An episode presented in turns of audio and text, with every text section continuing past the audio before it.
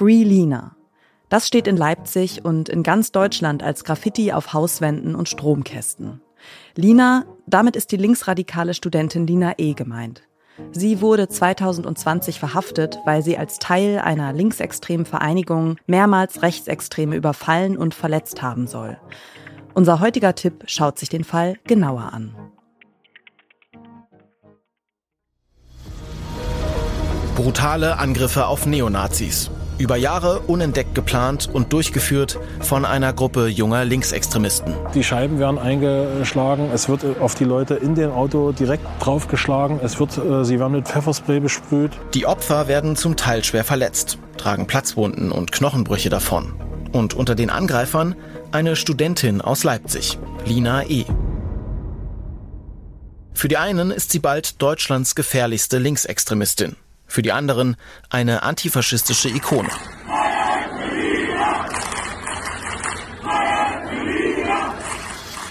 Der Fall Lina E. Er macht von Anfang an Schlagzeilen und mündet in einem Mammutverfahren vor dem Dresdner Oberlandesgericht. Fast 100 Verhandlungstage, ein Kronzeuge, der überraschend gegen die eigene Szene aussagt und extreme Sicherheitsbedingungen sorgen für Aufsehen.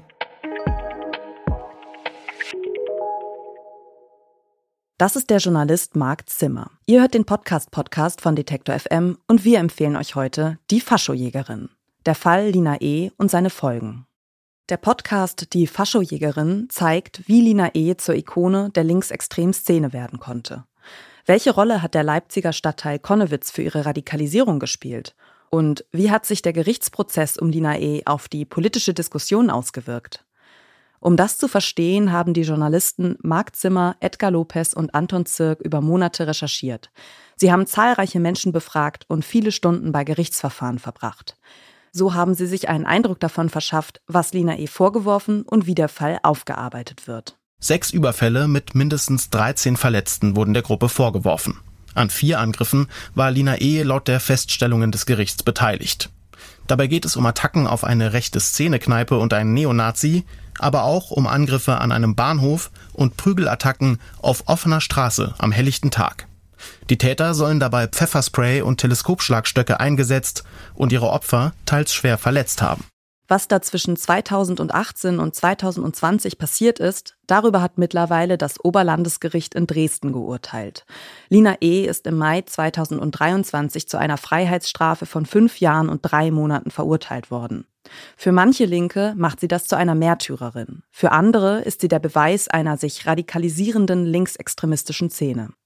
Was in der Bewertung auch eine Rolle spielt, dass Lina E. als gewalttätige Frau anders wahrgenommen wird als männliche Gewalttäter. Gewalttätige Frauen übten schon immer eine große Faszination aus, sagt die Politikwissenschaftlerin Ursula Birsel. Es gilt immer noch dieses Bild der gewaltfreien Frau und der Frau eher als Opfer, der Frau eher, dass sie passiv sei, einer Frau, die eher nicht politisch ist. Und wenn Frauen dann aber Gewalt ausüben, und zwar politisch motiviert, dann widerspricht das genau diesen Normvorstellungen. Und deswegen faszinieren sie so. Das Rechercheteam hat nicht nur mit Expertinnen gesprochen, um den Fall einzuordnen, sondern hat sich auch selbst ein Bild gemacht. Zum Beispiel vor Gericht. Von den knapp 100 Verhandlungstagen hat Reporter Edgar Lopez nur einen einzigen verpasst. Außerdem sind die Journalisten dorthin gefahren, wo Lina E. sich radikalisiert haben soll. Nach Konnewitz zum Beispiel. Und zu den Orten, an denen die Gruppe um Lina E. mit Antifa-Aktionen aktiv war. Wie etwa in der Nazi-Hochburg Eisenach, wo der verurteilte Linksextremist Johannes D. vor einem Überfall auf den Neonazi Leon R. von einer Überwachungskamera gefilmt wurde.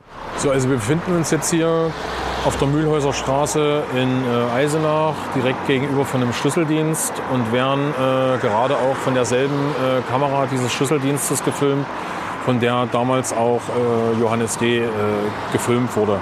Also es war im Winter, es war kalt, die Scheiben seines Autos äh, haben beschlagen und er hat die Heizung des Autos angemacht, die Standheizung wollte aber mit äh, einem laufenden Motor hier nicht die ganze Zeit vor dem Haus stehen und hat deswegen immer wieder den Ort gewechselt und ist hier hin und her gefahren. Kam so natürlich auch mehrfach in das äh, äh Bild der Kamera, und hat letztlich dann den Ermittlern einen ersten Hinweis darauf gegeben, wer möglicherweise an diesem, an diesem Überfall beteiligt war. Wer ist die Faschojägerin Lina E.? Warum hat sie im Kampf gegen Nazis zu Gewalt gegriffen? Haben wir es mit einer neuen Dimension von Linksextremismus zu tun? Und wie weit darf Antifaschismus gehen?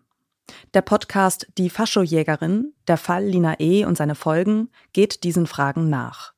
Durch viele Reportageelemente und Interviewsituationen schafft es der Podcast, dass die HörerInnen die Ereignisse nacherleben können und sich so ein eigenes Bild vom Fall Lina E. machen können. Die Faschojägerin, der Fall Lina E. und seine Folgen, ist ein sechsteiliger Podcast vom MDR. Die ersten beiden Folgen gibt es seit dem 16. Oktober. Die weiteren Folgen erscheinen im Wochenrhythmus montags. Das war unser Podcast-Tipp für heute. Wenn ihr auch morgen noch auf dem Laufenden bleiben wollt, was unsere Empfehlungen angeht, abonniert unseren Podcast auf eurer Lieblingsplattform. Wir freuen uns auch immer über ein Like oder einen Kommentar von euch. Außerdem abonniert doch gerne auch unseren Detektor FM Newsletter, dann erfahrt ihr nämlich einmal im Monat immer als erstes von unseren Neuigkeiten und Verlosungen. Dieser Tipp kam von Esther Stephan. Redaktion Johanna Voss, Ina Lebetjew und Doreen Rothmann. Produktion Benjamin Serdani. Und ich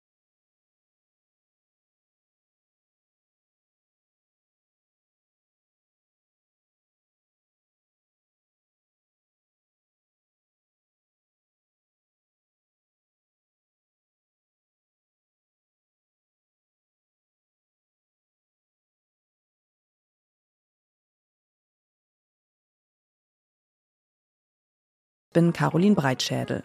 Und morgen empfehlen wir euch den Lila Podcast. Wir hören uns.